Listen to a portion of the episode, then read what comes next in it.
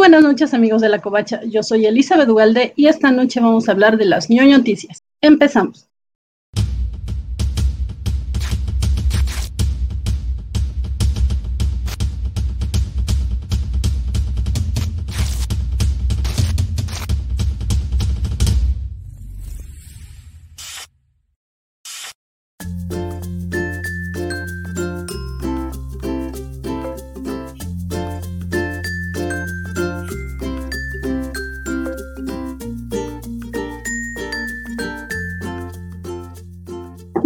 Buenas noches, hoy es eh, miércoles 3 de marzo y vamos a hablar de las noticias que eh, no son tan rembombantes, pero sí son importantes. Y esta noche me acompañan para comentarlo. Hola, ¿qué tal amigos? Aquí estoy Héctor McCoy y les traigo las mejores noticias ñoñas. En esta noche la de 8, los cobachos, héroes o amenaza. No se vayan. Excelente. Y después de eso, qué mejor entrada que la de difícil competir con esa entrada. Yo soy de la. Muy bien. Este, pues sí, chicos, de la de 8, buenas noches. buenas noches a Bernardo Arteaga. Sí, la de 8 es que los cobachos venimos duro y molestando, o al menos eso queremos intentar.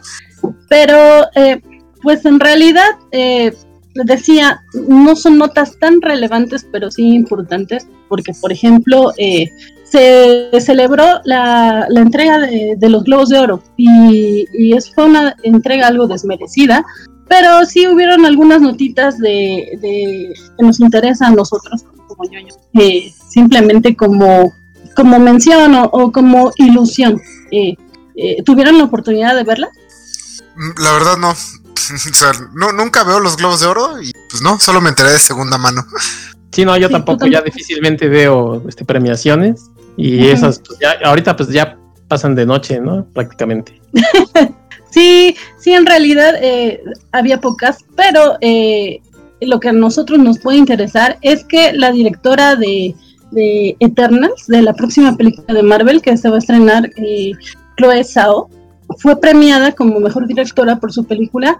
Y bueno, esto nos, por eso decía que nos puede dar como cierta esperanza para lo que viene Digo, Marvel siempre nos ha, mostrado cosas interesantes con sus películas. De repente hay muchos rostros, eh, muchos nombres desconocidos, pero bueno, parece que esta directora lo está haciendo bien. Eh, de hecho, muchos la, apuntan para ganar también el Oscar. Entonces, pues esperemos, ¿no? Y aparte de eso, eh, muchos coinciden en que la reina de la noche fue Anya Taylor Joy, que para los que la, no la ubican muy bien, es la protagonista de, Queen's Gambit, eh, o Gambito de Dama, como la conocimos aquí en México, que es la serie que, se presentó en Netflix. Y bueno, esta chica de repente pues ha tenido como un boom, ¿no? En, los medios ñoños, porque a pesar de no, no, no tener como un papel tan relevante eh, como protagonista eh, en una película de superhéroes, aunque sí estuvo en, en esta de New Mutants, eh, de repente sí se está haciendo muy conocida por otros trabajos, ¿no? Eh, incluso en los Globos de Oro estuvo nominada por esta película, eh, por esta serie y por Emma, que es una película que, se presentó en HBO. ese no lo ganó, pero Gambito de Dama también ganó el premio y, bueno, aquí el chisme, el chisme de, de esta nota es que de repente uno se va enterando que la mujer tiene como que raíces latinas. ¿Nos puedes contar algo al respecto, Isa? Sí, pues em, Vanity Fair, eh, ah, perdón, fue Vanity Fair o fue Variety, no me acuerdo el, cuál de los dos exactamente, pero publicaron que Anna Taylor Joy era la primera mujer de color en ganar el, el premio a mejor actriz desde Queen Latifah en el 2008. Entonces, pues todo el mundo dijo, ¿qué? pues sí, resulta que eh, este, Anna Taylor Joy es de ascendencia argentina uno de sus padres argentino, el otro británico. El, eso nos da más, aquí más lo interesante es la curiosa perspectiva que tienen los estadounidenses del término de color. Sí. Porque pues la mujer es blanca, blanca, blanca. sí. sí. De hecho, si, si un día te pones a ver y dices, mujeres de color que han ganado los globos de oro, tendrías a Queen Latifah, que es una mujer de color, y luego Ana Taylor Joy. Un café con leche. Sí, sí, está, está muy extraño. Y es que, eh, bueno, a lo mejor para los latinos es complicado entender eso, porque aquí no tenemos ese tipo de divisiones. Aquí como tenemos de todos los colores, no, no, nos, ah, no, tenemos el racismo estructurado de esa manera. Allá sí son como que subgrupos y donde seas mezcla ya eres de color. O sea, si no eres, si, no eres estadounidense, canadiense o británico, eres de color. Como que es así como lo manejan. Entonces sí está muy, muy extraño. Pero ya, de hecho ya la revista ya eliminó, el, ya editaron el artículo. Eh, ya se refieren a ella como, creo que como de ascendencia latina nada más. Pero sí fue el, como lo más extraño de, de todo este asunto. Sí, de hecho ella se cataloga como latina blanca. y es así de, eh, Porque de hecho es hasta rubia, ¿no? Sí. Bueno, no sé, ahorita trae el cabello muy blanco, pero creo que es sintético, supongo. Eh, No, y, y Eh, además eh, ella está muy orgullosa de sus raíces. No sé si han tenido chance de, de hablar español, lo hace perfectamente. Y eh, dice que cuando habla en inglés, bueno, pues tiene como una mezcla de acentos, ¿no? Precisamente por sus raíces de Argentina, británicas, y luego que ella vivido en, eh, vivió en Miami, estuvo desde muy chica en Argentina. Entonces, este, dice, pues mi acento es medio raro, pero pues es finalmente su acento. Yo no sé si a lo mejor quien escribió ese artículo estaba pensando como en minoría y no le salió y le puso de color, ¿no? Para dar la nota de color, pero bueno, ya nada más es como anécdota y ella me imagino que tendrá el recorte ahí en su en su álbum de, de- de notas y le dará risa. Sí, seguramente. Eh, ap- aprovechamos para saludar a Vale García. Hola, Vale. Eh, seguramente lo verán aquí en otra de las ediciones de Ñoño Noticias. También hola a, a Joao Carlo, a Samuel Franco, a Alejandro García y a Carlos Rambert, que también anda por acá. Muy buenas noches. Y nosotros sí, somos amenaza, amenaza, como dice Vale. O como diría eh, el buen eh, Carlos Rambert, este, pues ya estamos criticando acá a Anya Taylor Joy por su. Otro ejemplo de la representación a las minorías de color. La, Sí. la represión. De, de la represión, sí, perdón. Eh, eh, dice Alejandro García que hay un video de Super Holly que trata sobre el acento de Anya Taylor Joy. Y pues sí, lo vamos a buscar y a ver si se los pasamos, porque no, yo la verdad no he tenido oportunidad de verlo. Pero Le- bueno, le, va- hablando- le vamos a cobrar a Super Holly si quiere estar en la covacha, ¿eh? Así es que yo no les advierto. Sí, estaría bien. Pero eh, hablando de esto de las representaciones de color y de repente las malas interpretaciones de la prensa y otro, como que el medio ñoño ha tenido eh, bastantes problemas con esto de la pandemia. Eh, de repente hay malas interpretaciones o, o hay situaciones complicadas. Y, y- si a eso le sumamos eh, que de repente los cines no están, no están disponibles, no están eh, abiertos en todos los lugares, pues, eh, pues sí se, se ve fea la situación, ¿no? Eh, eh, esta semana hubo una nota de, de- del CEO de AMD que referente a esto. Eh, ¿Alguno de ustedes quiere comentarlo? Eh, bueno, el, hubo un pequeño drama ayer referente a la cadena de AMC en Estados Unidos. Es la cadena más grande de cines en Estados Unidos. Pues resulta que esta cadena ha, ha hecho mucho ruido durante el tema de la pandemia porque han estado constantemente comentando lo mal que les está yendo y lo cerca que están de cerrar. Y el año pasado dieron, despidieron a 30 mil empleados. Y ahora, esta semana se dio el anuncio de que se le se iba a dar un bono especial al CEO, al mero, mero jefe de, de la cadena y a ciertos mandos altos. Eh, en total, el, el- el CEO iba a recibir un bono de 3.7 millones de dólares por su excelente manejo de la situación durante estos tiempos difíciles. Y en total, el acumulado de los bonos que se les iban a dar a estas personas equivale a 8 millones de dólares. Entonces, mucha gente está cuestionando así como que, oigan, entonces, ¿no era necesario despedir a 30 mil personas? Porque tienes 8 millones para dar así, nomás porque sí, o sea, es como un bonito navideño lo que les van a dar. En cuanto a publicidad, esto es creo que de la peor que puedes recibir. Supongo que cuando ganas lo que gana este señor, eh, él gana 9 millones de dólares al año, su punto de referencia. Eh, pues poco te importa lo que digan de ti, pero creo que sí, eh, en lo que a, como a imagen pública, creo que AMC sí la regó gacho. No sé si había ya cosas eh, por la por el tipo de declaración que hicieron. No se trata de algo ya contractual, o sea, fue algo extra, algo fuera del contrato. Pero eh, pues sí, sí hace preguntarse a muchos qué tan necesario era despedir a dejar sin empleo a 30 mil personas y estar, porque aparte están pidiendo apoyo al gobierno para que lo rescate.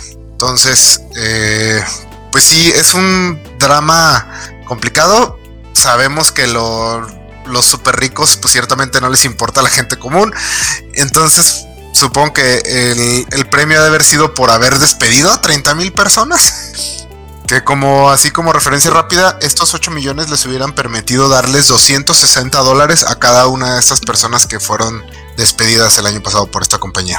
Dice Carlos Rambert que claro que era necesario despedir a 30 mil personas. ¿De dónde iban a sacar los 8 millones si no se ahorraban esos sueldos? O por ejemplo, Bernardo Ortega dice que el bono pandémico porque no quebró a la compañía. ¿Cuántos de los 30.000 empleados pudieron haber conservado? Quizá no todos, pero al menos algunos. Era el año para renunciar a esos bonos. Sí, ciertamente creo que, eh, aunque sea en el tema de relaciones públicas, sí creo que hubiera dado una mejor imagen. Eh, incluso haber hecho todo el circo de se le va a dar un bono y que él públicamente dijera, no, no me lo den, no, no sé, pero este, si hubiera visto falso, todo. Pero sí creo que no era el momento para, para dar esos bonos. Eh, quién sabe cómo le, le, vaya a AMC porque han constantemente estado diciendo que están a la nada de quebrar. Entonces, pues, bueno, no sé cómo yo nunca he dirigido una corporación de ese tamaño, pero no sé qué tan fácil sea estar aventando, sacando 8 millones de la cuenta, así como para repartirlos. No sé, no sé, creo que para ellos sería como que irse a comprar sus chicles, pero pues en nuestro caso, este, creo que en toda mi vida no lo voy a ver juntos. No. Para, para, ellos esos este, 8 millones fue un día negro en su vida, así de, ay, nada más gané esto, me dieron ese bono tan chiquito. Sí, rápidamente eh, comentarle a Adrián eh, Guzbal que no, el enano no sale hoy, él sale el martes encobacheando. Ahí puedes ver toda su sensualidad a flote a las 9 de, la noche, eh, ahí lo puedes encontrar. Eh, saludos también a Nianuro y a Juanjo. No, no saludos. Ya se conectaron. Eh, pero es curiosa esta, esta situación que comentas de AMD, Isaac, porque de repente, mientras ellos están con que les vamos a dar bonos, tenemos a la casa de enfrente al ratón superpoderoso y maligno diciendo que ellos creen que, está muy bien eh, tener eh, esta posibilidad de streaming y pues igual y no y no ya no van a necesitar a los fines, ¿no? Y, esto ya generó como un montón de comentarios, secuencias, sí. Sí, lo que pasa es que el, uno de los eh, meros meros de Disney, este Bob Chapek, salió a decir que las condiciones de los cines durante esta pandemia pues habían cambiado porque básicamente ahora la gente tiene acceso a los estrenos inmediatamente.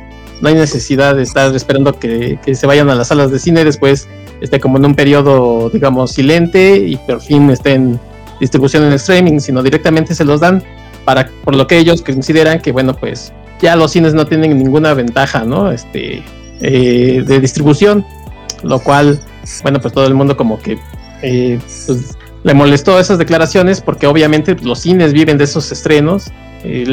por ejemplo, en HBO ya supimos que, o ya vimos, en, casos como en Wonder Woman, que se estrenó unos días en el cine, pero al mismo tiempo en el streaming, no, eh, sé qué tanto les esté funcionando, pero pues el CEO de Disney ya está, este, bueno, no es el CEO, este señor de Disney ya está diciendo que, que van a, ver cómo le hacen, pero pues ya los cines ya no van a tener como, como la prioridad, sino precisamente el streaming. Y además de que se dio a conocer que, Disney Plus tiene ya casi 95 millones de espectadores, ¿no? De, suscriptores. Entonces para ellos pues es un, pequeño triunfo. Otra de las cosas eh, curiosas o interesantes, por ejemplo, de esto es que ellos cuando lanzaron este Disney vieron que lo que a donde querían llegar a la gente el, que le querían llegar era la familia, ¿no? Pensaban, obviamente, con todo su catálogo, lo principal era llegarle a la familia eh, con sus películas animadas y demás.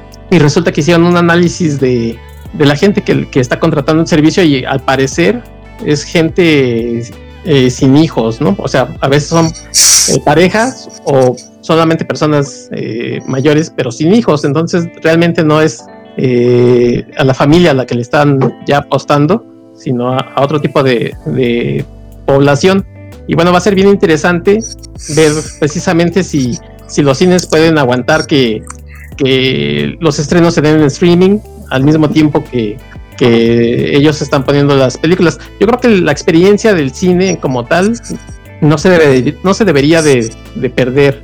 Obviamente, pues ahorita no estamos en condiciones de, ir al cine como en todos en bola, pero definitivamente creo que son dos cosas muy diferentes. la experiencia del cine y la experiencia de ver una película en tu casa por muy, muy gran pantalla o, o teatro en casa que tengas, creo que son dos cosas totalmente diferentes las experiencias. Sí, definitivamente no, no se comparan, pero eh, incluso ya hubo como reacciones de, las cadenas de cines, ¿no, Isaac? Sí, de hecho, bueno, Disney ha, siempre ha sido conocido por ser muy agresivo en sus negociaciones con, los cines, sobre todo en sus estrenos fuertes como Star Wars, eh, los porcentajes que pide y las, o sea, las condiciones que pide para, para proyección son bastante abusivas. En, en, este caso, el, ahora con el estreno de Raya y el último dragón, pues las como ya habían anunciado que se iba a estrenar en cines y en streaming, pues las cadenas estaban esperando algún tipo de renegociación. Y pues resulta que no, que Disney les dijo que se chingan, es lo de siempre. Y si, pues, si quieren.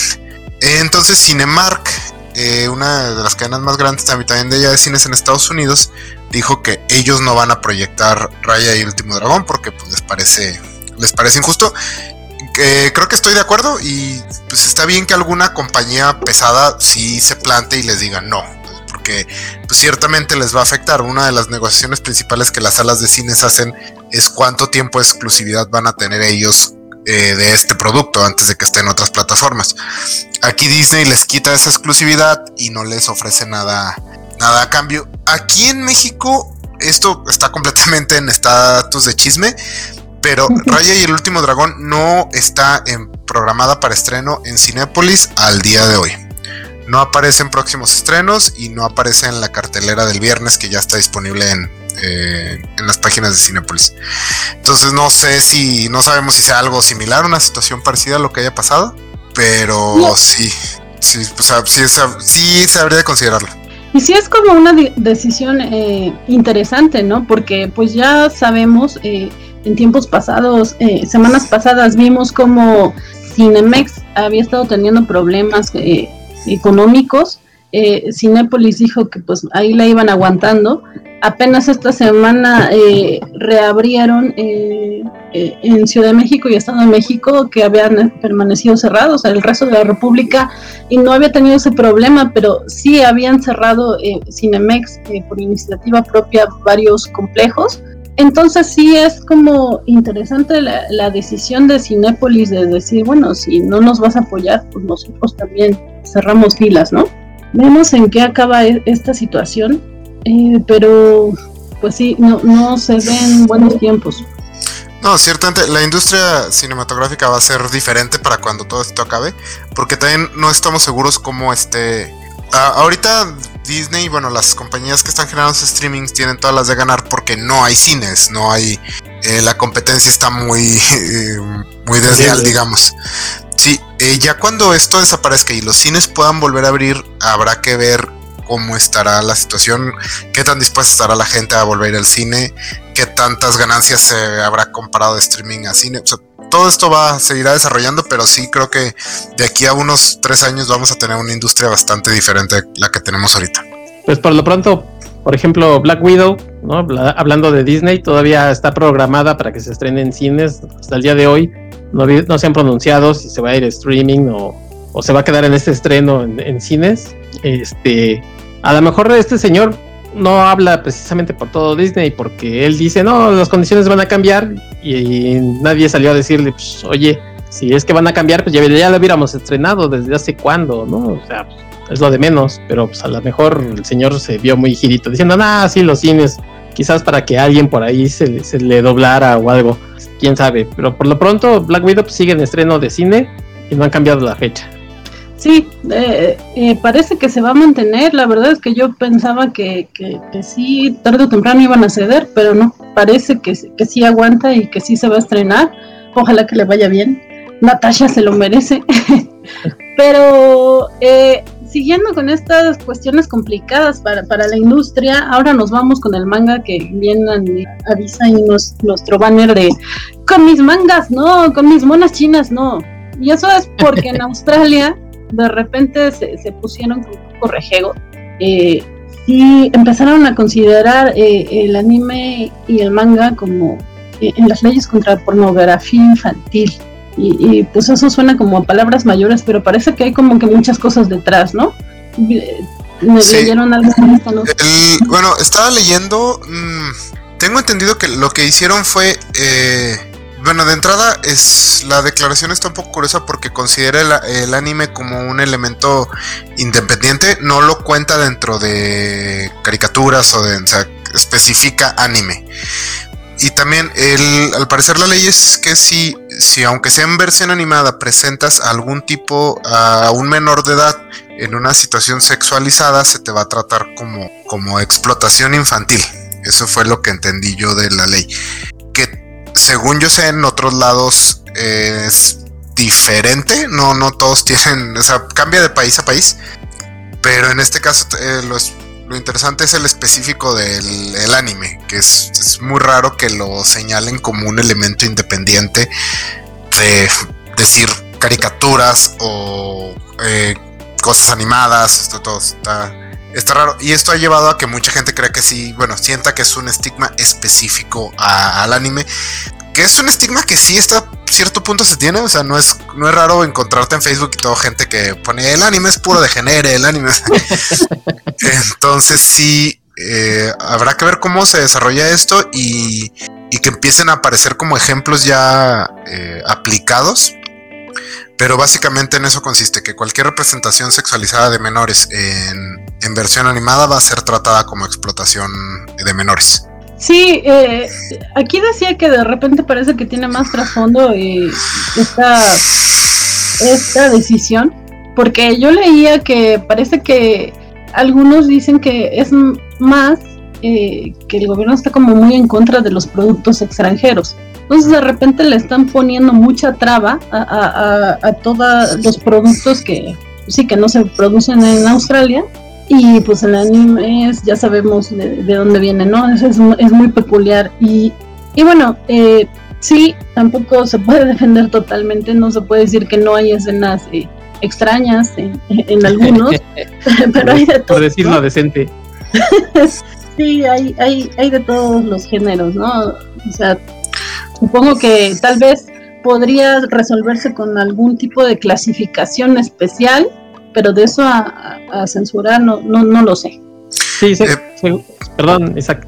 Seguramente al rato va, va, a haber como un impuesto especial para, para este tipo de producto, así de si quieres que, te transmitamos, pues ya sabes, te cae con una lana y te vamos a transmitir este después de las 10 de la noche, una cosa así. Como bien dice este Bernardo, nos está comentando, eh, que se ha usado mucho el tropo de mujer adulta en, el adulta en el cuerpo de niña y pues sí, efectivamente, culturalmente los, los productos de anime pues así se, se han manejado. Y en otras partes del mundo pues lo vemos como eh, digo lo vemos extraño porque no es tan tan afín a lo que nosotros vemos. De hecho hasta si, ves a alguien leyendo este tipo de cosas en el metro dices ay el degenerado ese no digo aparte de cobacho pues a uno lo ven feo. Entonces este sí sí yo creo que de estas leyes a lo mejor a lo que quieren llegar es que poner un impuestillo por ahí, porque saben que son cosas que se consumen mucho, ya sea el anime, ya sea el manga, y pues por ahí quieren sacar una lana. Sí, pero aquí lo, que se me hace curioso es esa, eh, la especificación de, anime, porque incluso creo que con el tiempo eso va a generar ciertos problemas porque todavía la comunidad sigue teniendo discusiones acerca de qué es anime y qué no es anime. O sea, que cómo defines animes, porque por ejemplo, Castlevania, o sea, ese tipo de caricaturas que claramente se ven como anime, pero se producen fuera de Japón, ¿en qué categoría van a caer, por ejemplo? Entonces, está, está extraño, pero pues yo creo que habrá que, esperar y ver cómo, cómo lo manejan los australianos. Sí, la verdad es que te conozco muy poco de aquella cultura, pero supongo que algo tendrán que decir. Van a poner más caricaturas de canguros, este, así que váyanse, despidiendo de su anime. De koalas. y de koalas, de koalas, eso sí, desnudos, pero no eso no importa. Claro, si no pierden su chiste. Este dice Bernardo, esa discusión de qué es anime y qué no lo es, no es tal. Pueden copiar el estilo, pero anime es algo producido y ejecutado por japoneses. Sí, eh, eh, es algo así como denominación de origen. Mm, no necesariamente, pero esa discusión nos tomaría mucho más tiempo del que tenemos ahorita. Entra Bernardo y, y peleate con Isaac. Ah, que se vayan, se vayan a, una cantina y ahorita quieren aburrir a la gente. Dice Nianurolog que ellos tienen el Club de la Selva, caricatura 3D de animales ninjas. Oh, eso suena interesante. Nianurolog sabe de eso, pues siempre anda, es un furro. Saludos, señor Nianurolog. Saludos, Nianurolog. Eh, pues sí, eh, y bueno, por chismes no paramos y uno de los chismes principales de esta semana, que digo, ya lleva mucho tiempo esto, pero el caso de Johnny Depp y Amber Heard eh, no para. Y en la semana eh, uno de los rumores era que por fin ya lo habían despedido y que no iba para Guaman 2. A la menor hora dijeron que, que, siempre sí y que siempre no y en fin. Eh, ah, ¿Leyeron algo al respecto? Pues hasta ahorita es puro, puro chisme, o sea, eh, hay un sector de la gente que quiere que se le despida precisamente porque fue lo que pasó con Johnny Depp en estas de animales fantásticos. Entonces eh, quieren que haya justicia, que, que, ella también sea despedida. De hecho, el chisme completo es que eh, no solamente ya había sido despedida, sino que su reemplazo iba a ser Emilia Clark, lo cual creo que sería totalmente desafortunado porque pobre Emilia Clark, este película a la que entra creo que le va bastante mal Ahí está el ejemplo de, Terminator, que fue la protagonista. Pues, esa es creo que de las películas menos memorables de Terminator. salió en solo y pues solo, solo se fue y solo llegó y solo se fue. Qué Entonces, este, pues la verdad es que la chica no sé si ha elegido mal sus proyectos o no, no le alcanza este, el ángel que tiene, no sé, pero entrarle a Aquaman, pobrecito de Momoa, mejor, mejor que se quede Amber Heard. Oye, pero no, no había reparado en eso que dices, eh, volvería a ser pareja con Momoa, y aunque sí, la verdad parece que la pobre mujer está salada, tiene muy buena química con Momoa. Sí, sí habría sido, bueno, a mí sí me habría gustado volver a verlos como pareja, pero no, parece que son cosas que no van a pasar. Lo que sí, lo que tampoco va a pasar es que el rapero T.I., sí se dice T.I., T.I., él no va a regresar. No vais a decir el negrito ese que sale, no. Los cortan ahorita. No, no, no. Eh, él no va a regresar a, a, a Ant-Man 2. ¿Tres? Y yo me pregunto, a Ant-Man 3, perdón. Y yo me pregunto, ¿alguien de ustedes lo va a extrañar?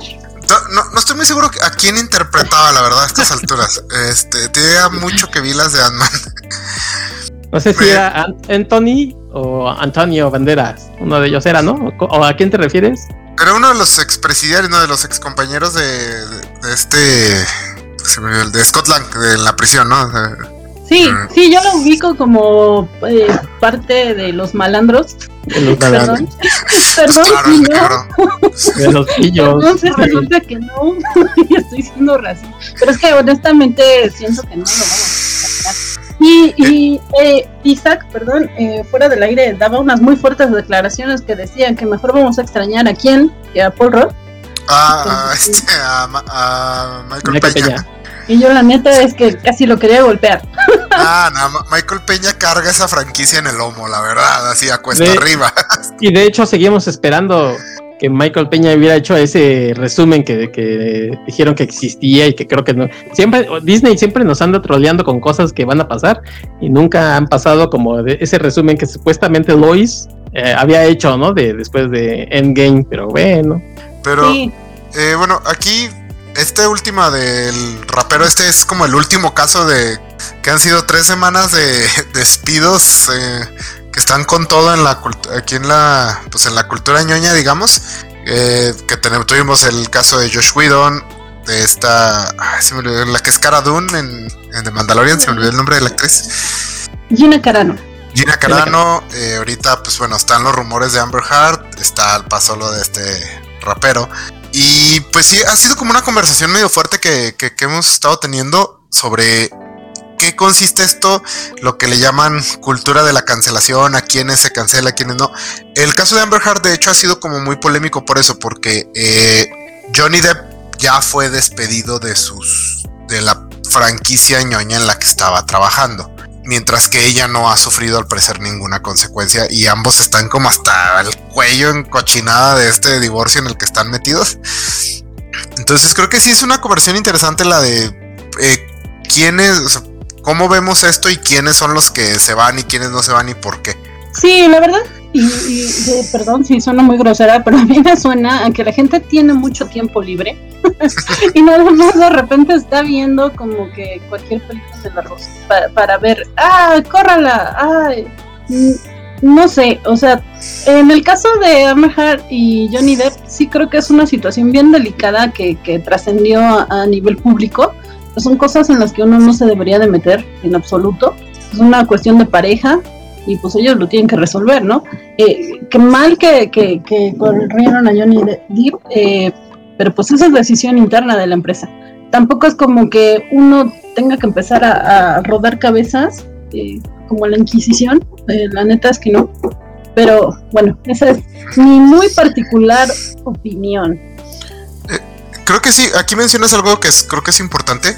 El que dices es una decisión de la empresa. Creo que a veces se nos olvida que estas al final son empresas y todo se mueve por números y son entes independientes, porque a veces esa, esta discusión se tiene como si hubiera alguna cábala superpoderosa que decide quién se cancela y quién no, quién despiden y quién no, cuando en realidad pues cada empresa lo, maneja como, como más les convenga.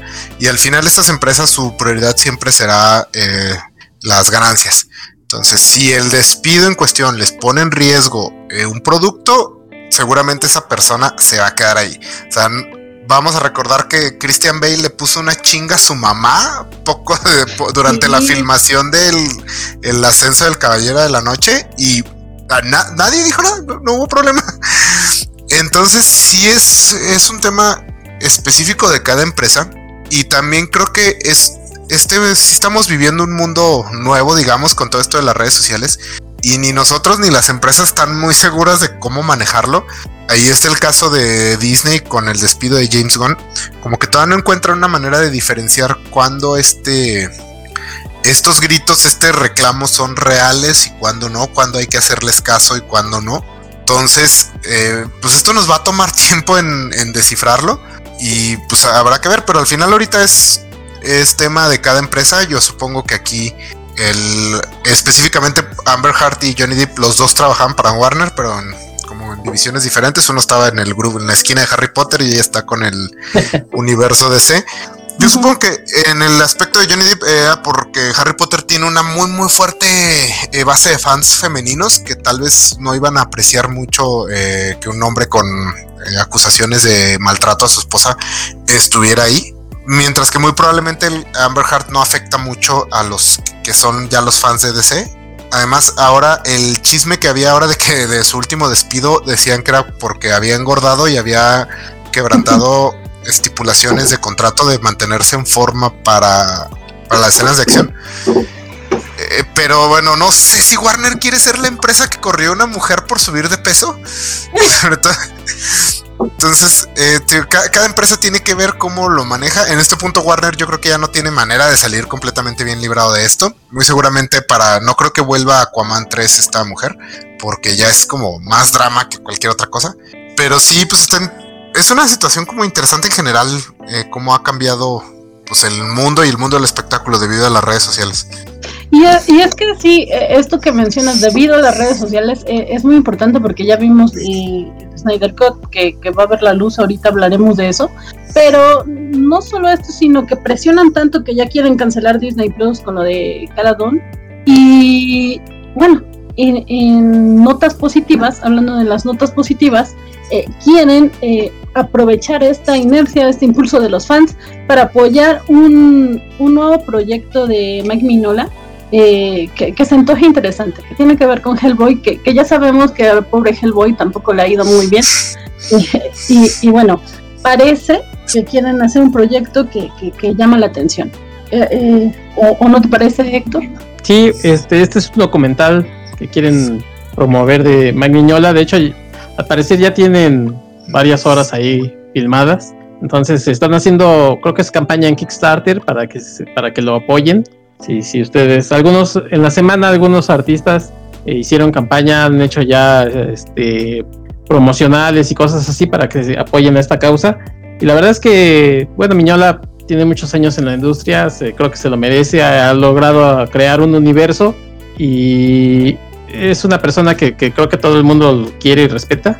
Por ahí tuvo algunas cosillas cuando un escándalo en, Dark Horse, pero bueno, no era cuestión de él, sino pues a veces este, eran cuestiones de, apoyo a cierta gente, pero bueno, eso, eso fue como tan tangencial, ¿no? Pero bueno, este proyecto de, documental y demás, a ver, ojalá, pues ojalá se haga. Sí, eh, sumamente fan de Hellboy acá eh, y de Mike Mignola. Realmente espero que se le, que se le haga este proyecto. Bueno, y, como buen fan de Hellboy, eh, ¿a ti sí te gustó la película anterior? Con no. Este... no, no la vio, dice. no, la, la, última película no. Bueno, es eh, fue una experiencia, fue una experiencia ciertamente. No, no, no sé si, si, si fue una película que me hizo más de, más de una vez decir qué pedo que estoy viendo. Pero sí, en general Hellboy cinematográfico nunca ha sido mi hit. Aún las de Guillermo del Toro me gustan, pero no, eh, no es mi Hellboy, digamos. no es la versión de los cómics. Son buenas películas, sí me agradan, pero sí. Y esta última sí, no, no manches, no, qué, pedo. Sí, además el Hellboy de, del Toro, pues es, es más del Toro, o sea, está totalmente alejado de lo que uno ve en los cómics. Y supuestamente esta nueva entrega, pues iba a ser más fiel, pero pues se les fue de las manos, ¿no? pasaron muchas cosas. Este, usaron, creo que el, presupuesto en, contratar a Mila Jovovich o no sé en qué les pasó, porque sí, sí, estaba media piñatona, sus, efectos, su maquillaje. Todo, todo. Sí, creo que todos estamos de acuerdo en que no, no fue lo mejor que le pasó a Footboy, pero si ustedes no están de acuerdo con nosotros, coméntenos en el chat. Este, como por ejemplo Bernardo Arteaga que dice, pero Mike Mignola no solo quiere que ustedes esperen que se dé su proyecto, sino que vayan a poner lana al Kickstarter.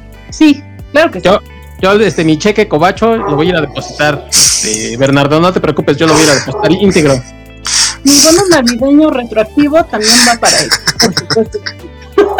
¿Qué más quiere Bernardo? No lo sé que, nos comentaba también de la nota anterior que lo de Christian Bale con la mamá resultó exageración de ella y su hermana al llamar a la policía.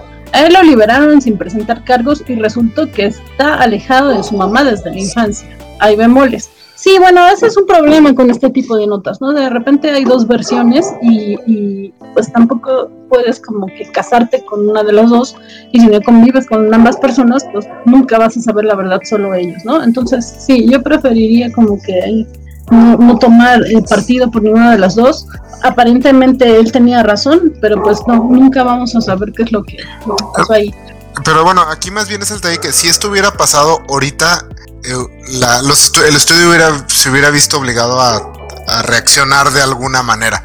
Eh, cosa que en aquel momento fue así como, bueno, se, que se encargue la policía, el resultado que emitan, eh, a ese nos, a ese nos apegamos y ya, mientras que ahorita es como que muy diferente.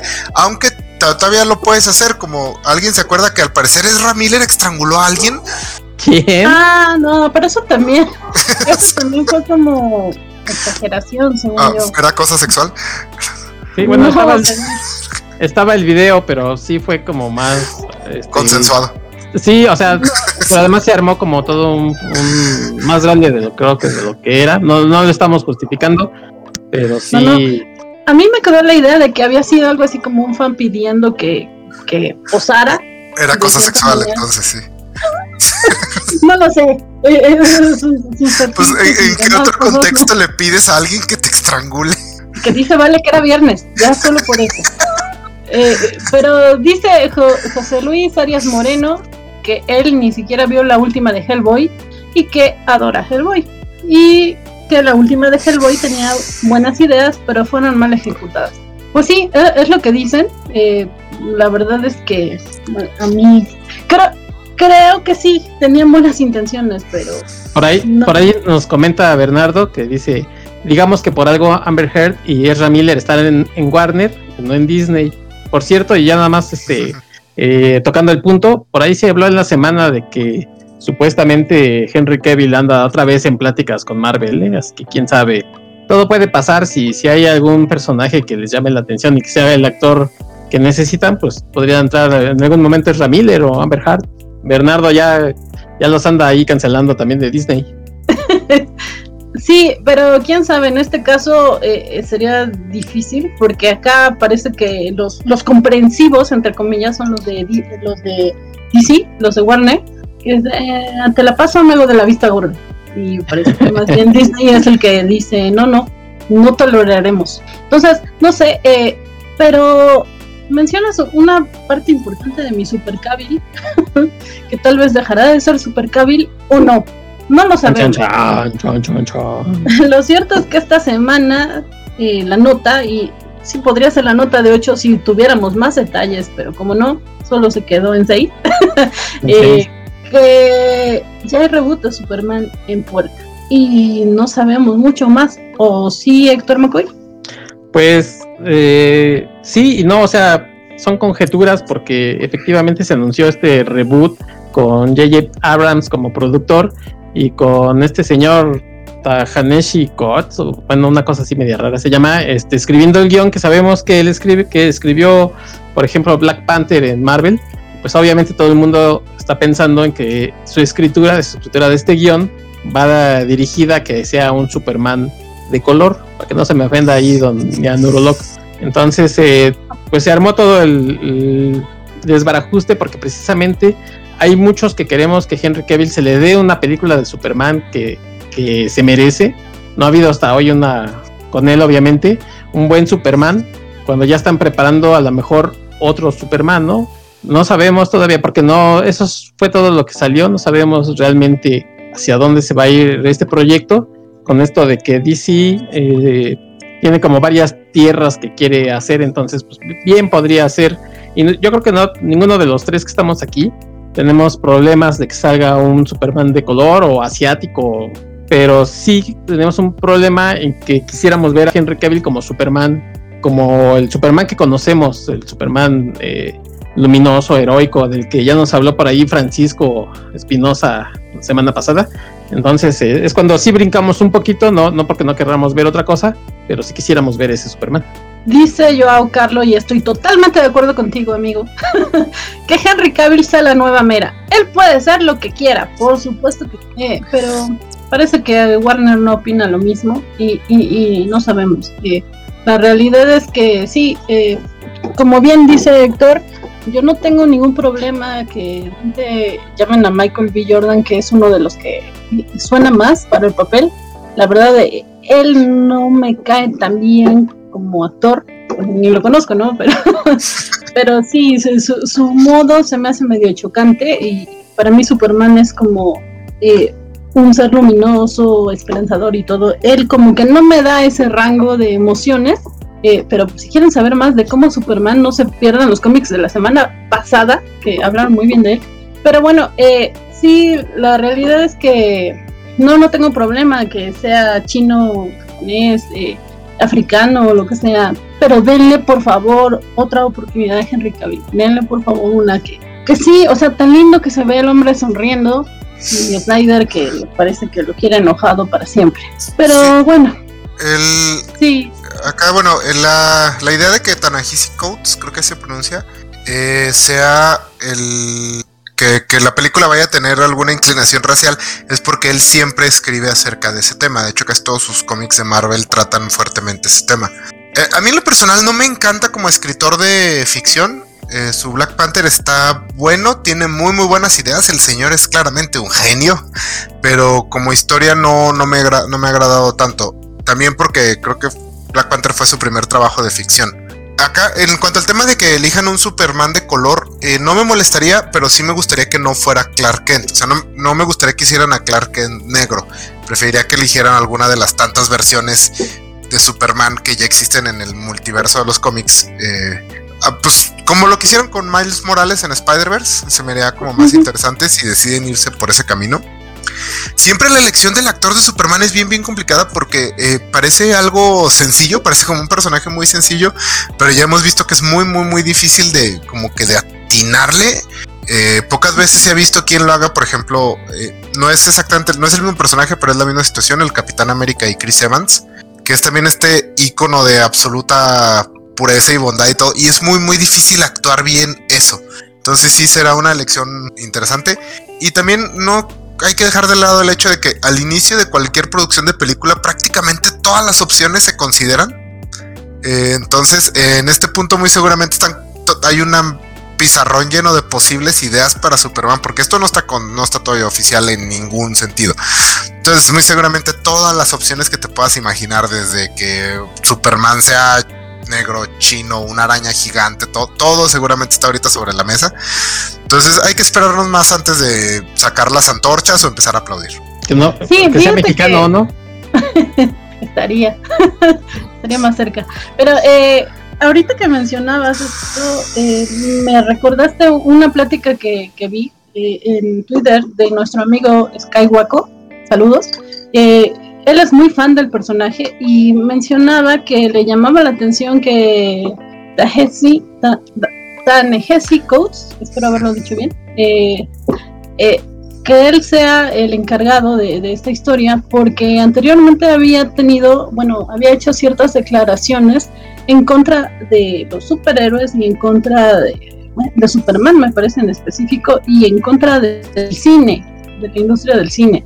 Eh, de hecho, Bernardo Ortega le, discutía que, pues después de eso estuvo a cargo de Capitán América y que podría haber cambiado de opinión, ¿no? Porque, como bien mencionas, Isaac, eh, tienen eh, parecidos o similitudes en cuestión de principios y demás. Pero sí llama la atención que de repente eh, DC, así como vimos que, que, Marvel elige muy bien a la gente que está a cargo de sus productos, como es la directora de Eternals, DC de repente parece que, que no, que escoge a la peor gente que, que, tiene disponible, o bueno, que está en el mercado, o bueno, al menos en cuestión de declaraciones, para hacer sus productos. Entonces, no sé, eh, definitivamente el personaje se, se, merece una buena película, no solamente Henry Cavill, sino el personaje en sí. Ojalá que sea quien sea que lo interprete, eh, pues lo haga bien, pero pero sí, mis fichas van con Cavi, por favor. Sí, contestando a Bernardo Arteaga, sí, sí vi Chris, pero no. La verdad es que no, no me convence el nombre. saludos a mi, mi que gracias por estar por acá. Eh, ahorita lo que mencionas de las elecciones de este, directores, es que, bueno, aquí hay que tener en cuenta que Warner y Disney son estudios muy diferentes. Warner siempre fue un estudio de directores, siempre era un lugar donde se consideraba que los directores podían ir a hacer sus, como sus obras. Eh, al grado de que, por ejemplo, Disney, eh, Warner siempre tuvo esto de que les gustaba como trabajar con ciertos directores, se casaban con ellos, como era el caso de Christopher Nolan, de Nivel Villeneuve, Zack Snyder también en su momento, y como que los dejaban hacer, incluso eran les, suelen perdonarles alguno que otro tropiezo grave, como fue, bueno, grave o no tan grave, pero como fue, por ejemplo, ah, se me olvidó, Dunkirk de Christopher Nolan, que no le fue bien en taquillas, y aún así le autorizaron el presupuesto para TNT y este tipo de cosas. Mientras que Disney es una muy bien aceitada máquina de procesar directores. Eh, Disney sí tiene ya un esquema muy, muy, muy marcado para jalar directores, definir si pueden trabajar con ellos y meterlos a la línea de ensamble. Eh, no que produzcan malas películas, de hecho esta es la razón por la que la mayoría de, las películas de Disney tienen una media de calidad, o sea, ya tienen un esquema, pero esta es la razón por la que todas se sienten un poco iguales. Suelen pulirle los, los bordes filosos a sus directores, digamos, no, no que nuevamente esto no, no hace que no salgan muy buenas películas. Hay joyas dentro de Disney. Pero esa es la situación por la que a veces parece que Warner elige a quien sea. Es porque sí, como que son más dados a así, ah, agárrate a un director que nos agrade, o tengamos confianza y déjalo que haga lo que se le dé su gana. Sí, Vale García nos recuerda algunos nombres. Eh, dice este James Gunn, Patty Jenkins, Josh Whedon, Greg Berlanti. Vamos, un Zack Snyder no hace primavera. Eh, ¿Qué significa eso? Tienes razón. Eh, o sea que no porque Zack Snyder la haya cajeteado, eh, todos los que han mm. pasado antes sean malos. Eh, sí, eh, James Gunn, la verdad es que yo siento que, su éxito lo trae de Marvel, ¿no? Entonces no, no podemos colgarle ese santito a, a DC. Patty Jenkins, híjole, me van a odiar, pero no, estoy totalmente convencida con ninguna de sus dos películas. No me parece una gran directora y yo sé que parece que me estoy contradiciendo porque yo dije que amaba a Wonder Woman eh, la primera y la segunda no la odié tanto como la gran mayoría. Sin embargo, sí creo que, que mi gusto por esa película tiene más que ver con el personaje y con que eh, DC hace las cosas tan mal que de repente algo medianamente bien hecho o que me diera cierto corazón y no toda la cosa tenebrosa que Snyder nos estaba presentando, eh, ya la llevaba de gane, ¿no? Entonces, sí, no siento que sea tantísimo mérito de Patty Jenkins, pero bueno, como dije, esa es mi opinión. Y eh, el caso de Josh Whedon, pues sí, realmente creo que él hizo lo rescatable de la Justice League eh, que vimos eh, lo hizo él, él es el responsable, pero pues ya vimos que ahorita tiene broncas eh, eh, extra extra pantalla, ¿no? Entonces, a eso me refiero con malas elecciones, no solamente en cuestión de que si haces malas películas o no, sino todo lo que rodea a, eso, ¿no? Pero bueno, son opiniones. Y, sabemos que Vale está en contra. Por ejemplo, a, a mí me gusta mucho Birds of Prey y Marvel nunca hubiera permitido que alguien hiciera una película como Birds of Prey.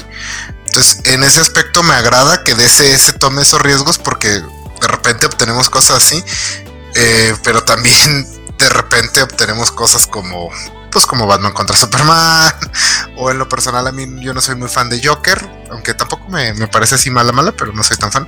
Pero sí es un aborde es un enfoque completamente diferente al que tiene Marvel y creo que desde que empezaron a abrazar ese lado les ha empezado a ir bien, como por ejemplo el rotundo éxito que fue Joker o, los relativos éxitos que han sido otras películas. Yo, yo este, voy a no estar tan desacuerdo, sino a dejarlo al tiempo en una cosa que acaba de decir Isaac sobre Birds of Prey, porque dice que Marvel no, no hubiera hecho una película así. Bueno, hay que esperar a verla, pero eh, según Fiji, Kevin Fiji Deadpool 3 va a seguir en la misma línea, entonces, este, no sé si, si es muy pronto para decir, ¿no? Que, que Marvel no, no, haría una película así. Es más, yo, y además, mucho se comparó esta película de of Prey precisamente con Deadpool. O sea, a ver, a ver si, si efectivamente va a cambiar mucho o lo deja hacer a este Ryan Reynolds, que, que siga haciendo. Por ahí hubo una declaración precisamente de que iba a ser el único producto este, con clasificación R, este, pero a pesar de que dijo que no tenían proyectada ninguna otra película, por ahí se habla mucho de, Blade, porque precisamente Blade pues, se supone que debe tener un poco de sangre, y a pesar de que dijeron que no iban a tener otra otra película clasificación R, se dice que es como un guiño, ¿no? O sea, es, o sea, sí va a haber, pero pues no les queremos contar como toda la sopa ahorita. Eh, algunos insiders dicen que sí, que no nos preocupemos, que Blade va a tener esta cuestión que ya tuvo con con Will Snipes este, en su primera encarnación. Entonces, bueno, pues les digo, al tiempo yo no, no tengo este eh, ahorita todos los datos ni, ni, una esfera de cristal para decirles si, si Marvel va a hacer o no películas así, pero al tiempo. Cerramos el tema con este genial comentario. no, no, Isaac tiene contrarréplica. No, lo único que es eh, el caso de Deadpool, el asunto es que Deadpool era una franquicia que ya estaba teniendo éxito. No es un riesgo en lo más mínimo. O sea, ya ese tren ya iba avanzando y a Disney le encanta comprar cosas que ya tienen éxito. Sí, dice Joan Carlo, con Deadpool si van, a, van a dejarlo seguir así nada más, porque ya trae muchos fans, coincide con lo que dice César, detrás así y no los dejan, si no los dejan se les va el varo. Eh, sí, decía que cerremos con el genial comentario de Carlos Rammer que dice, vivimos en una sociedad donde los directores hacen buenas películas a pesar de igual. Sí. Oye, oye, Iván, y ya nada más para, para cerrar precisamente todo esto del Superman. Bueno, pues está el Superman precisamente que vemos ahí la imagen, que es de Tyler eh, Hodgson, que bueno, pues estrenó su serie de Superman and Lewis, de la familia Super, la familia Telerín Superman. Este, con solo un capítulo 2 ya le dieron este, luz verde para una segunda temporada. Ahí es uno de los casos que, como decía Isaac, es complicado elegir un Superman. Aquí físicamente, mucho se ha criticado a este eh, amigo Tyler Hoshlin, que no parece Superman, sin embargo, su interpretación es bastante buena y esa la vimos desde que apareció en Supergirl, que, que decíamos que ese sí, sí nos da como la idea de lo que debe de ser Superman, aunque físicamente pues el muchacho parece que le pasó como un tráiler de Kryptonita, ¿no? algo, algo como que no nos checa con este Superman. Eh, entonces, este, bueno, pues, o sea, ganas de ver a Superman, creo que sí hay. Tan es así que ya nos, nos le dieron luz verde a este proyecto de segunda temporada de Superman and Lois. Y nuevamente, pues nada más decir, si Henry Cavill regresa como Superman, pues ojalá que lo hagan bien. Sí, la verdad es que eh, sí, eh, ha habido muchas notas muchas notas esta semana de Superman y, y esa que mencionas es una. Yo soy una de las personas que no estaba muy de acuerdo con el cast de... ¿Cómo me va su nombre? Pero, pero eh, sí, creo que en cuestión interpretativa lo está haciendo muy bien. Y no solamente él, sino toda la gente que estaba en, esta serie de Supergirl que lamentablemente fue cancelada y, y, sigo sin entender por qué, porque realmente pues era una serie como que con mucho encanto, con mucho ángel desde su protagonista y de repente sale este spin-off que, había estado cantado durante mucho tiempo y, pues nada, no, no, no teníamos tanta noticia al respecto. Sale el primer número y en cuanto sale eh, dicen, ¿saben qué? Que vamos por la segunda temporada. Eh, no me parece que sea sorpresivo, creo que más bien ya lo tenían planeado. Eh, solamente estaban esperando como que la reacción del público en general, pero pues sí, yo espero realmente que, sea una serie a la que le vaya bien. Ojalá. La verdad, eh, no he tenido tiempo de verla. Bueno, tampoco es como que haya medios para verla acá en México aún. Pero eh, pues ojalá que llegue pronto y que, y que pues que pegue, ¿no? Porque también puede pasar como el caso de ay, Swamp que a mí sí me estaba gustando, estaba, me parecía interesante la propuesta y de repente ni siquiera llegó a México, no, no la dejaron llegar cuando ya la estaban cancelando y pues ya cuando llegó acá, pues ya, es así como de, ve estos poquitos episodios porque es lo único que tendrá. Eh, Pero... Eh, no, no, no he podido, o sea, no, no he encontrado. ¿Esta es temporada de 24 episodios? Eh, no, según yo, eh, me parece que son 20. No, pero sí es temporada, temporada larga, como de las demás del, Ok, es que, bueno, algo que tengo entendido es que el primer episodio tuvo un presupuesto bastante elevado, ¿no? Que sí, que sí se ve con un nivel de producción muy superior al de, al de las demás series del, del CW. El, de hecho, me parece extraño que Warner no haya decidido eh, lanzar esta serie como bajarle los capítulos, subirle el presupuesto y meterla a HBO Max. Eh, de hecho, ojalá si tiene tan buena recepción de crítica, yo creo que sería un movimiento muy inteligente de su parte a hacer eso y tener una. Porque pues tienen varios de los superiores más pesados. Y si tienen el dinero para algo así, pues yo diría que, se avienten.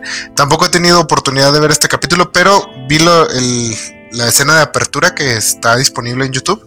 Y en mi opinión, de hecho, la pueden encontrar en el Facebook de la Covacha. Es la mejor película de Superman live action que ha habido desde los 70s. Buenísima esa escena de apertura. Sí, pues, pues, esperemos que la podamos ver pronto, seguramente por Warner Channel o Sony. Pero eh, sí, de hecho, tenía 11 episodios, eh, planificados 11 episodios y parece que gustó tanto que la extendieron a 13, le agregaron dos más. Y pues ahora esta segunda temporada, ¿no? Entonces, sí. Ah, pero eh, entonces sí es corta, ¿verdad? Sí, sí, no es de tantísimos episodios, pero sí, sí es una temporada Sí, eso. Bien planeada. Eso quiere decir que sí, eh, sí traen una, una, tirada un poco más de lo que llaman serie Prestige, que suelen ser las de 10 a 3 a 12 episodios, algo así. Eh, no tanto los 20, 24 que suelen tener las de lo que es allá teleabierta.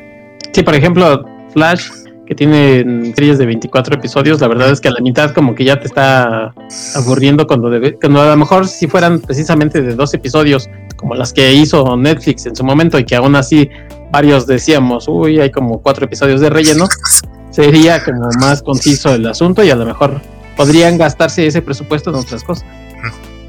y decía que hubo varias noticias de Superman relacionadas con ella porque también se anunció un cómic que, parece interesante. Digo, eh, un que parece interesante en donde está involucrado Tom King y tiene que ver con Supergirl. Sí, Superman, este Supergirl, Woman of Tomorrow, por Tom King, que bueno, pues para algunos sigue estando este, en lo alto de sus historias. Obviamente les gusta mucho lo que hizo con Batman, algunos otros creen que no, no alcanzó el nivel. Y pues vamos a ver cómo le va en esta serie. Este, él se ha distinguido por hacer cosas interesantes, sobre todo como muy, muy, ah, independientemente de su Batman, que sí pues, duró bastantes números, este, con estos personajes que son como digamos un poco como de línea B, se ha distinguido por hacer algunas cosas interesantes. Sin embargo, bueno, pues a ver cómo le va ahora con esta chica de acero. Eh, pues habiendo leído el, trabajo que hizo para Superman en, bueno, en el tomo que salió en Up in the Sky, que se publicó originalmente en estos cómics de revistas que salían directo para Walmart, eh, hizo muy buen trabajo en Superman. Uno pensaría que es un, un, escritor que no quedaría, pero hizo muy buen trabajo en Superman. Entonces realmente tengo esperanzas en esta maxi serie que va a ser, que va a ser de ocho números. También Tom King funciona mejor en, en formatos más comprimidos, historias más delimitadas, no, no en algo como lo de Batman, que eran casi 100 números. Eh, entonces habrá que ver. Yo sí, pues sí, sí tengo como eh, esperanzas medio altas en esta serie, pero pues habrá que esperar a que salga. Sí, yo estoy de acuerdo aquí con lo que está diciendo Bernardo, que eh, dice que esta serie de Supergirl vendrá en la misma vena de su, de su Superman Open the Sky, que es bellísima. Efectivamente es una serie muy, muy bonita. Este, si no han tenido chance de leerla, pues aquí se las recomendamos. garantía cobachas, si no les gusta, les regresamos su opinión. Sus cobacholares. sí, la realidad es que yo había sido muy fan de Tom King hasta lo último de Batman. Ah, es, que sí, Batman chafeo gacho. Pero creo que sí, como bien mencionaba, su fortaleza son las eh, miniseries, series, series limitadas. Eh, y explorar como que la parte emocional de los personajes, algo que nos tiene muy acostumbrados eh, la gente de Marvel, de repente Tom King lo está haciendo mucho con personajes menores con Batman no le salió tan bien, justamente porque es Batman y a Batman no se le puede tocar. pero eh, Supergirl es, es un personaje femenino fuerte, pero que no tiene todos los reflectores que tal vez eh, se esperaría en DC Comics. Entonces sí, sí creo que puede hacer algo muy bueno. Ojalá, ojalá, Que, le salga y que lo dejen, ¿no? Sobre todo eso. Sí, creo que tiene menos que perder tiene menos que perder, como dices, con Supergirl que con Batman, ¿no? Que Batman, como que todo el mundo está juzgando a ver qué hace, que si lo de Catwoman, que si les gusta, que si no. Y Batman tiene seguidores como más especiales que Supergirl, que si no pasa nada, pues tampoco creo que nadie le va a recriminar nada. Pero decía que ese no fue eh, el único cómic interesante que se anunció esta semana. Eh, eh, también anunciaron el de Alien. Y, bueno, si, si son fanáticos de, de la franquicia, tal vez eh, les llame la atención, ¿no? Pero en este realidad, como, sí, sí. Ah, este va a ser el primer título de la franquicia Alien desde que Marvel eh, adquirió los derechos, ahora con la compra de, de la adquisición de Fox por parte de Disney. Va a ser el primer producto nuevo. De hecho, también viene acompañado, se van a publicar dos ómnibus del trabajo de Dark Horse, de las series que estuvo haciendo Dark Horse con la franquicia. El escritor, ah, se me olvida el nombre, que es el escritor que va a entrar a escribir Superman, también a DC. Y va a ser dibujada por Salvador La Roca, que es un dibujante, a mi parecer, bastante irregular. De repente hace muy buenos trabajos, de repente chafea. Por ejemplo, su Star Wars estuvo malón, raro. A veces hasta daba miedo con las referencias eh, actores. Sí, está bien extraño. eh, pues no sé, a mí sí me gusta mucho, sí soy fan de la franquicia de Alien. No todos los tengo varios de los cómics de Dark Horse. No todos eran buenos, eh, producían mucha basura por lo mismo del volumen. Eh, pero pues sí, como siempre habrá que ver, suena interesante. Pues yo la verdad no soy tan fan de la franquicia, pero eh, el breve vistazo que le vi al cómic, pues sí se ve como muy cercano a, pues, a lo que es la mitología de Alien. Entonces, pues sí, ojalá que ojalá que le guste a, la gente que es seguidora de, esto. Y, bueno, eh, ya vamos acercándonos al final, que ya nos estamos pasando de una hora, pero eh, no podemos dejar de comentar eh, la nota semanal de, del Snyder Cut. Ay, con, permiso, ¿eh? Con permiso. no, si tú vas a empezar, por favor, haz los honores. Ay, pues don Zack, este, que también nos calle, este. El tío Zack. El tío Zack que, que, cuando quiera venir a la casa. Bueno, pues hoy, hoy declaró que su película iba a ser como, como El Señor de los Anillos, iba a ser una trilogía épica. Y si ustedes ven que su historia no está completamente contada, es por eso, porque seguramente íbamos a ver en la segunda y en la tercera parte cerrar todos estos gran círculo que tenía planeado y pues la verdad yo creo que como que anda tratando de curarse en salud, como dicen por ahí, de que si alguien le dice, oye, pero pues, ¿para dónde ibas? ¿Para acá? Ay, pues es que... No, pues ya había spin-offs, ¿eh, muchachos? Así que todas unas, como nueve películas íbamos a hacer para explicar todo lo que iba a pasar y cómics que ya no me aprobaron y entonces este, el tío Zack pues ya anda ahí curándose en salud de, de las críticas que según, sin lugar a dudas va a haber a su producto. Sí, me, gustó mucho. ¿Qué pasó, Isaac? Sí, Isaac. No, nada más una. ¿Iban a hacer tres películas de cuatro horas? o como ya, es que ha cambiado tanto el formato, no sé, no, no, no sé, o, sea, esta, esta una película, la de cuatro horas, era la primera, y después iba a haber otras dos, o, no, bueno, esta, esta, es excepcional de cuatro horas porque pues seguramente va a ser la única que, que va a ser, pero hay que recordar que Zack Snyder se, se especializa en, grabar y grabar horas y horas. Entonces, muy probablemente lo que sí van a hacer películas a lo mejor de tres horas, o sea, eso sí. Pero pues eh, en esta ocasión excepcional, pues le dieron chance de ahora, le pesas de cuatro, porque también hay que recordar que, que, se iba a ver como una miniserie y después salió que no, y después salió que sí, que no, y ahora ya nos salieron con que, que hasta se puede ver por partecitas, y precisamente ahí estamos viendo los, los títulos de estas partes. Ahí sí, si Vane nos quiere decir los títulos. Sí, sí, eh, la parte 1, Don't Count, Don't Count It, Batman. La parte 2, The Age of Heroes. La parte 3, perdón en mi inglés, Beloved Mother, Beloved Son. La parte 4, Chain Machine. La parte 5, All the King's Horses. Y la parte 6, Something Darker que decía. Yo creo que ahí está equivocado, eso no puede ser Zack Snyder, ¿no? Algo más oscuro. sí, no, no, yo creo que. por ahí. Después, no, yo creo que. ¿no? Sí, hasta, los, hasta sus funcos son a blanco y negro. Ay, yo, sí, los, los funcos de Justice League son a blanco y negro. Yo insisto que es daltónico y nadie le ha querido decir por, porque es buena onda. Así de, este, no, no dejen que maneje, no se vaya a pasar el alto. No, yo, yo les pues, preguntaba porque la verdad no estaba muy seguro de si había vuelto a cambiar el formato. O sea, con la primera vez entendí como que habían vuelto a cambiar el formato y ahora iban a hacer tres películas más cortas para formar la película de cuatro horas. Eh, pero por, eso estaba confundido. Ya a estas alturas nada me sorprendería. No, a mí me encantó el comentario que hizo Héctor en su cuenta de Twitter que decía algo así como de, pues es para curarse para que para curarse en salud de los hoyos argumentales que evidentemente va a tener que bueno es lo mismo que ahorita dijiste pero pero sí Mario Mario, Antonio 80 nos dice que falta la parte 7 Marta Marta Return se, va, a llamar y Alejandro García nos dice release the Snyder Justice League Trilogy ¿en serio Alejandro García? ¿en serio? Y Bernardo Ortega nos dice que cuánto estamos dispuestos a pagar por ver el Snyder Cut legalmente. Me gusta la legalidad, pero no me gusta Snyder. eh, no, pues no. Eh, este tema de que está diciendo que original, o sea, que originalmente iba a ser tres películas, al final solo vamos a ver una muy larga.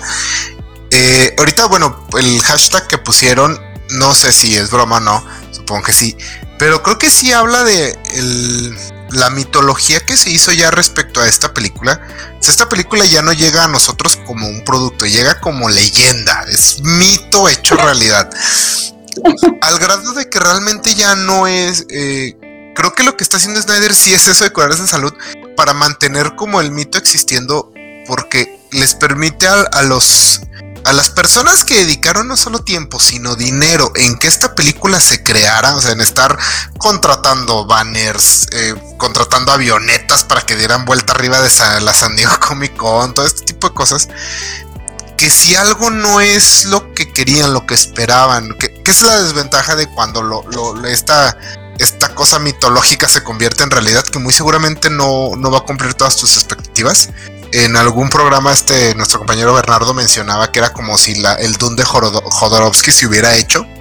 Entonces, eh, muy, esto les da como la salida de decir, eh, no, es que esto no es el verdadero Snyder Cut. Y ahora vamos a pedir release de Real Snyder Cut, porque todavía hay eh, película ahí guardada que no le dejan hacer y cosas así. Entonces, va a ser un pinche desmadre. Se habla mucho de la Ay, vas, Vane. No, no, no, sigue, sigue. Ah, bueno, yo decía que mucho se habla del apoyo que supuestamente este proyecto alcanzó de la gente y que por eso se hizo, porque la gente lo pidió y la, gente de Warner este, escuchó a los fans y dijeron, bueno, pues va, yo quiero ver que efectivamente ah, esos mismos sigan haciendo, que lo van a seguir, van a seguir haciendo ruido, pero que ahora Warner o ATT, que son los propietarios, digan, ay, sí, les vamos a soltar otra vez tanto dinero para que haga sus partes 2 y 3. Sí, sí, la verdad es que yo voy a ser bien honesta, yo no pienso pagar nada. Eh, no, tampoco pienso este, bucanear.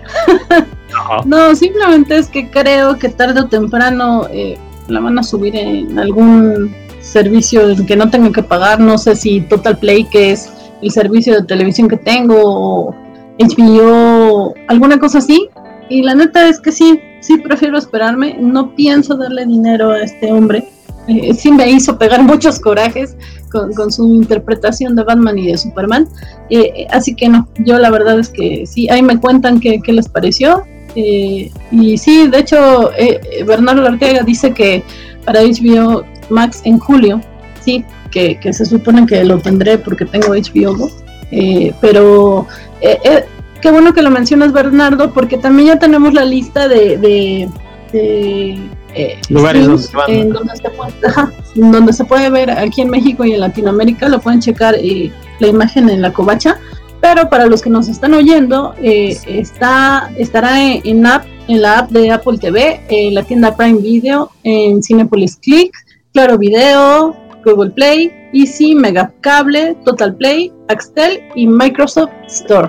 Entonces, sí, aquí en México pueden contratarlo ahí. Todavía no liberan el precio, eh, el mismo Bernardo Arteaga nos, nos dice que, no pagaría más de 120 pesos, pero no cree que ni de suerte vaya a costar eso. Y yo a Carlos nos dice que él la rentaría en 150 pesos. Y eh, Bernardo termina diciendo que, que los rumores son que estará en 380 pesos para arriba. Ah. No, yo, la verdad es que yo creo que cuatro horas de mi vida en eso sería suficiente pago para darle. es que no. No. El tiempo es oro. O sea, ¿qué más quieren? ¿Cuatro horas? Dice Alejandro García que él se va a esperar a que salga en Videocentro o en Canal 5. En eh, permanencia voluntaria. Estaba diciendo que vamos, que vamos a sortear a ver a qué cobacho la ve por todos. Eh, ah, es castigo. Va, va, va. El que, el que menos eh, eh, presente su tarea, ese, a ese le toca. Y dice Vale que él pensaba que esta versión eran las partes 1 y 2 en una. es confuso. Yo, digo, que, el, el, cobacho más sensual de todos la vea. Saludos en Yo afortunadamente. yo creo que él sí la quiere ver. De hecho, creo que él sí la quiere ver, así que pues igual podría ser. Si ustedes no saben de quién estamos hablando, podría entrar al perfil Cobacho de Facebook y sabrá, o a, Cobacheando los martes a las 9 de la noche. Pero este sí, por cierto, Alejandro García haciendo referencia a su propio programa los martes, nos dice sí aceptarán pilones. No sé, yo tengo ahí unos guardados, ojalá. Pero eh, chicos, ya, para cerrar con una nota amable, porque ya nos extendimos demasiado y bueno, amable entre comillas, porque a lo mejor resulta que salimos troleados. Pues mañana termina WandaVision. Eh, eh, no, bueno, el viernes más bien. Eh, pero en la madrugada ya podremos saber en qué termina todo esto. Y de repente, eh, la covacharla que pueden ver los viernes a las 5 de la tarde, estamos bastante emocionados porque Paul Bettany se la pasó diciendo, o bueno, dio ciertas declaraciones de que aparentemente iba a haber un cameo al final de, la serie que nos iba a impactar, que iba a estar a nivel del cameo de Luke Skywalker en The Mandalorian. Y chan, chan, chan, ¿qué pasó? ¿Qué pasó, Héctor? Ah, pues sí, sus declaraciones fueron eh, eh, de que iba a haber un actor muy importante y que él siempre había tenido ganas de trabajar con ese actor y que, bueno, pues que no se perdiera en el último episodio porque ahí se iba a ver esta, esta presentación de este actor. Y pues obviamente en las redes hemos estado especulando quién podría ser este actor. ¿Será acaso Al Pacino? ¿Será acaso Robert De Niro? ¿Será acaso Eugenio Derbez? Entonces, este, se han hablado desde personajes desde Red Richards, Magneto, este, ya por ahí ya, este, ya decíamos que si que si iba a ser eh, este el Doctor Strange que iba que a lo mejor era lo más lógico no porque se habla de que esto esta historia a lo mejor va a continuar en estos productos del multiverso de la locura y demás y pues obviamente esperemos que ya hayan visto todos el último episodio de WandaVision yo no lo he visto ¿no lo has visto? Ah, ¿El último? ¿El último episodio? El último, el, último, el más reciente estrenado. Ah, ok. ¿Ya lo viste? Sí, ese ya. Ah, bueno, si alguien no lo ha visto, bájale 10 eh, segundos. ¿Listos? Bueno, resulta que al final del episodio, en la escena post créditos, vemos un nuevo visión, ¿no? Un visión blanco, obviamente interpretado también por Paul Bettany. Y todos estamos pensando que, que su declaración era un troleo porque este visión blanco, pues obviamente se va a enfrentar bueno, no obviamente, pero suponemos que se va a enfrentar con el otro visión y resulta que Paul Bettany quería trabajar con Paul Bettany. ¡Eh! Paul Bettany para unos, Paul Bettany para otros y banderitas para los demás. Uno no es suficiente. ya Uno no es suficiente. este, eh, pero sí, dice Joao Carlos que si no faltaban dos capítulos más, pues oficialmente no. Oficialmente este viernes es el final de la serie. Eh, hubo rumores de que podrían salir con un capítulo décimo sorpresa, pero solo son rumores, nadie lo ha confirmado y si sí es sorpresa, pues nos sorprenderemos el viernes en la madrugada o, a la hora que sea que ustedes vean la serie, pero pero no, la verdad es que no. Eh, la confusión, un poco la confusión vino por la cuenta de Disney, si mal no recuerdo, donde una vez que se emitió el, el más reciente episodio, decían que faltaban dos episodios para terminar la historia pero mucha gente decía, bueno, faltaban dos episodios, ¿estás contando este y uno más? ¿O son dos? Porque todos decíamos, pues son nueve. Y en, este, en estos días, ya otra vez la cuenta oficial de Disney está diciendo que veamos el final de WandaVision. Entonces, este, pues creemos que sí ya es el último episodio para que tengamos una semana de descanso, por decirlo así, y ya empiece inmediatamente después eh, Falcon and the Winter Soldier. Eh, que, bueno, nos hemos estado yendo por un lado, pero eh, no podría ser posible que tal vez la, el actor sea más bien una un actor de sitcom. Por ejemplo, Dick Van Dyke sigue vivo. Sí, Ciertamente, eh, ciertamente sería impactante verlo. Creo que tiene como 100 años el señor, pero sigue vivo. Entonces sí, porque tal vez estaría interesante. La verdad, eh, me preocupa cuando mencionan lo de Luke Skywalker porque espero que sea algo más interesante que el final de, de Mandalorian. Sí, de acuerdo. Eh, sí, perdón, pero aburrido y decepcionante. No, sí, estoy de acuerdo. No saben apreciar lo bueno. Entonces, este. Es ah, pues, hermoso. sí, yo estoy de acuerdo con. Eh, pero creo, creo, que se, se, me haría, se me haría más interesante eso, que a lo mejor jalar un actor de sitcom este, se me olvidó el nombre del el papá de Malcolm, eh, Walter White, por ejemplo, podría ser una opción.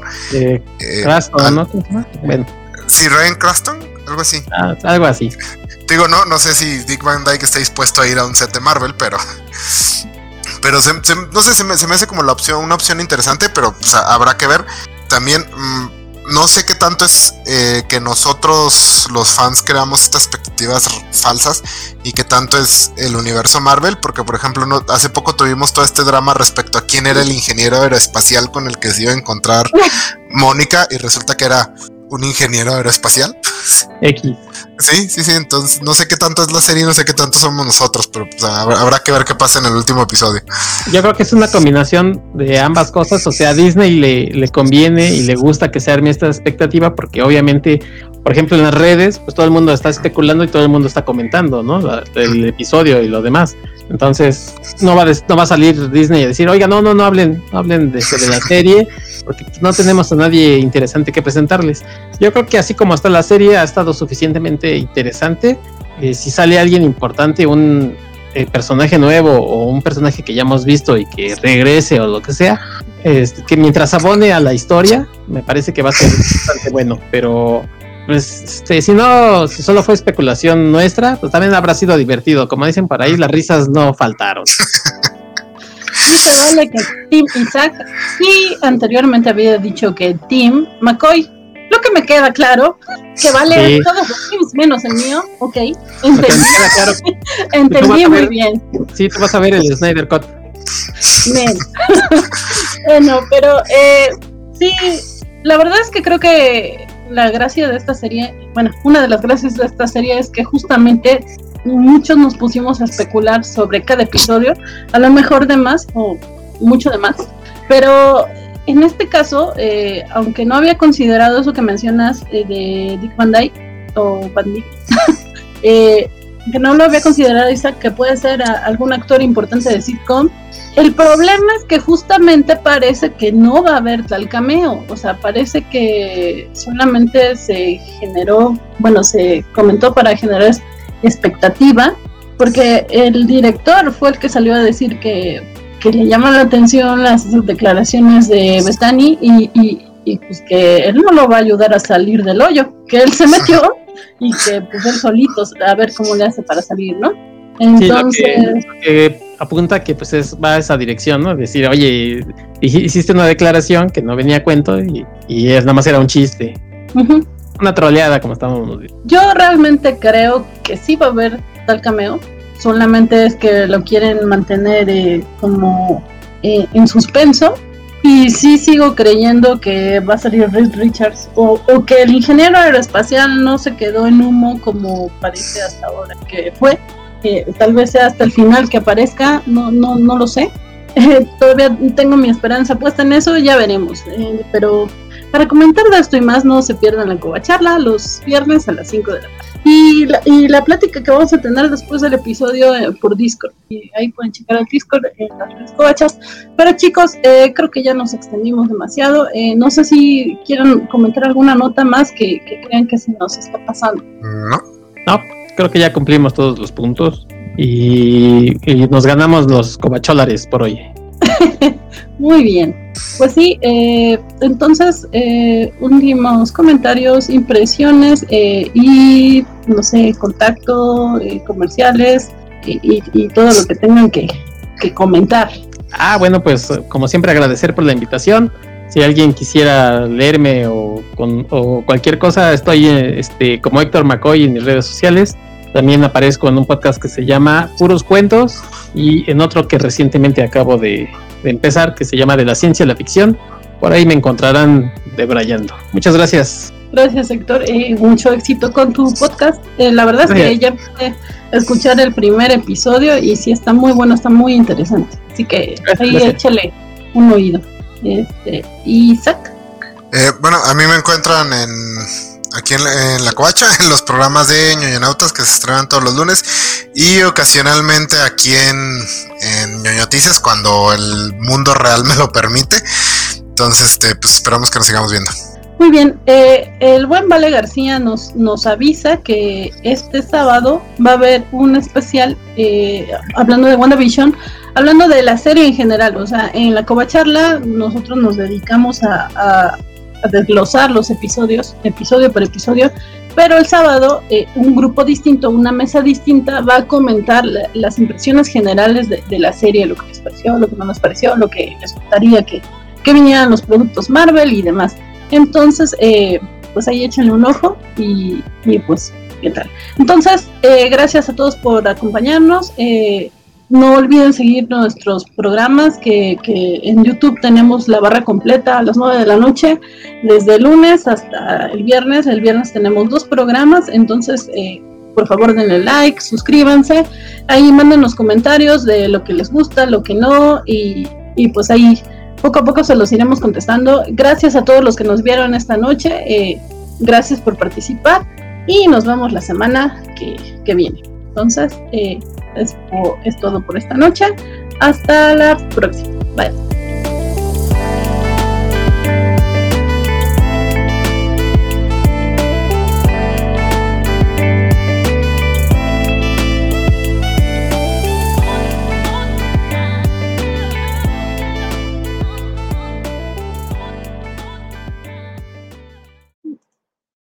Ahora sí, empezamos.